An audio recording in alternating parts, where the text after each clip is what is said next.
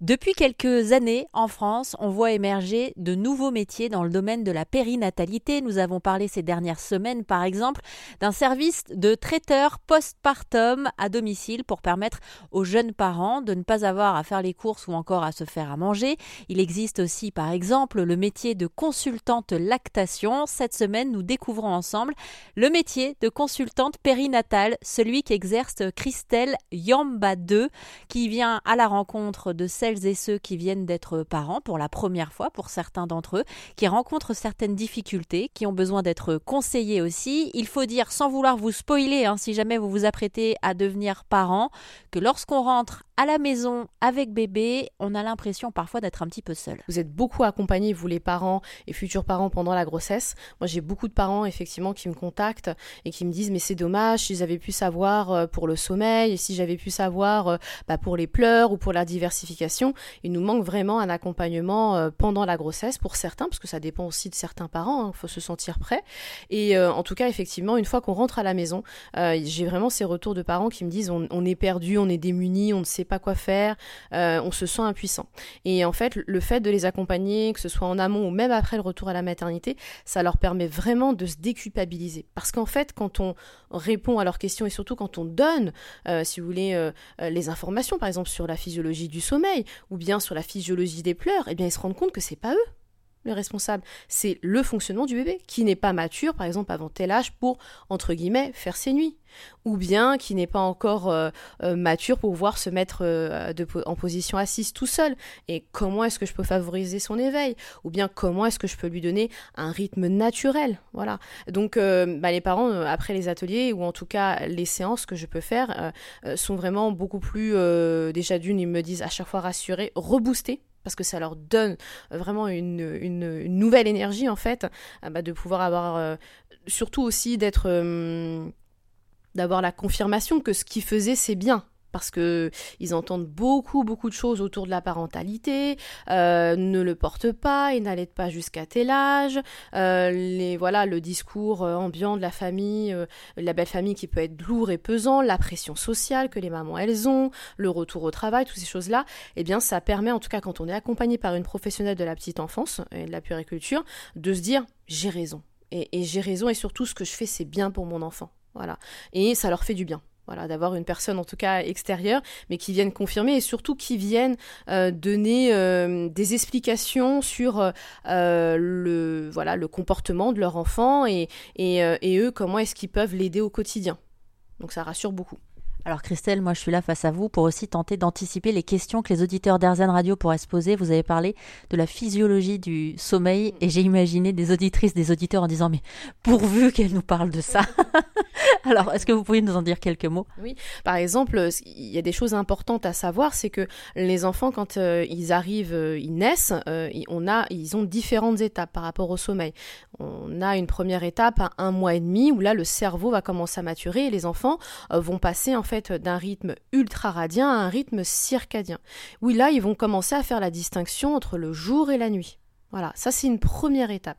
Et ensuite, il y a une deuxième étape aux alentours, moi je donne toujours des repères, hein, parce que euh, ce que je dis toujours dans mes accompagnements, c'est qu'on ne compare pas les enfants entre eux. Ça c'est hyper important, même au sein d'une fratrie.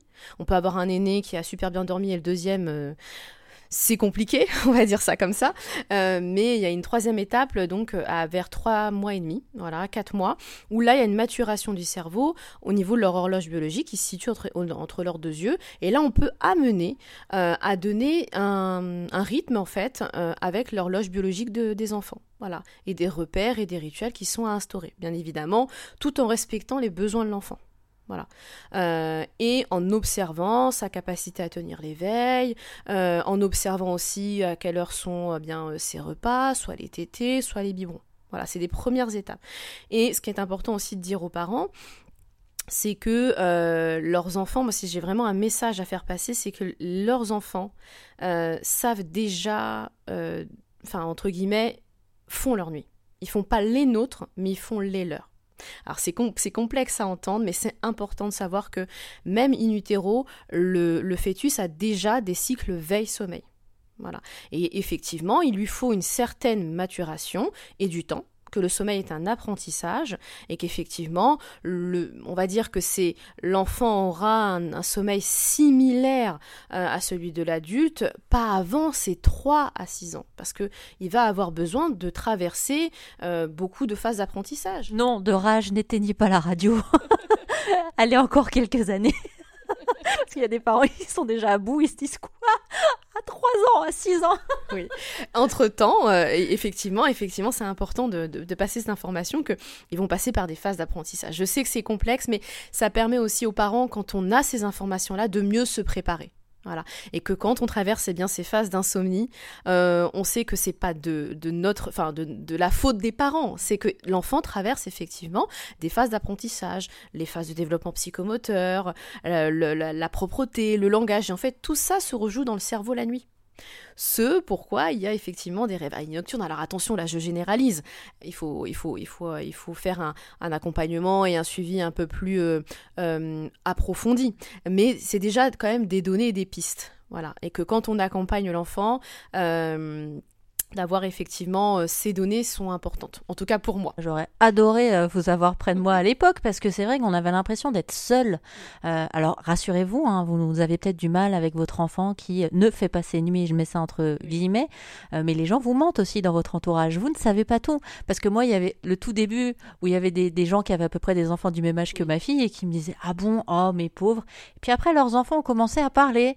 Et puis ils ont commencé à expliquer que papa finissait la nuit par terre dans la chambre, que maman dormait sur le canapé et on s'est rendu compte qu'en fait, il y a plein plein de gens qui ont des nuits improbables à partir du moment où ils sont parents. Oui, effectivement. C'est vrai que euh, chaque, euh, chaque famille vit les choses aussi différemment et que euh, ben, parfois c'est, ça reste encore du tabou, on n'ose pas forcément euh, parler de, des difficultés autres. Et c'est ça, moi, où, je, cherche aussi, euh, c'est un intérêt aussi de, d'avoir des ateliers euh, où il y a une richesse, où justement les parents viennent, au travers d'ateliers, pouvoir échanger aussi à la fois leurs bah, leur, leur difficultés, se rendre compte qu'ils ne sont pas seuls hein, dans ces difficultés-là, et aussi échanger bah, leur voilà leurs tips, euh, comment est-ce qu'ils ont fait, comment est-ce qu'ils ont traversé ça, et surtout d'entendre que ah, pour un tel ça a marché, ça ça a pas marché. Et effectivement, il y a vraiment cette euh, cette difficulté aujourd'hui, en tout cas, euh, de effectivement se retrouver seul et d'être démuni face, face à l'enfant et de ne pas savoir quoi faire en fait, de ne pas avoir les ressources ou les outils. Voilà. et d'être confronté à ça et, et, en plus voilà, de la fatigue qui peut être présente chez les parents. Est-ce qu'il y a une différence de sommeil entre les bébés à l'été de ceux qui ne le sont pas? Alors le rythme est différent. Je parlais pas de sommeil différent, mais le rythme, en tout cas au niveau de l'alimentation, est différent. Mais euh, j'ai pas, je, retrouve euh, pareil des, troubles, enfin pas des troubles, des, difficultés au sommeil, que ce soit c'est des enfants qui sont allaités, des enfants qui ne sont pas allaités. Merci à Christelle Yambadeux, qui est consultante périnatale en région parisienne. Elle a son cabinet à Montreuil, mais elle se rend aussi à domicile pour rencontrer les jeunes parents et leurs bébés.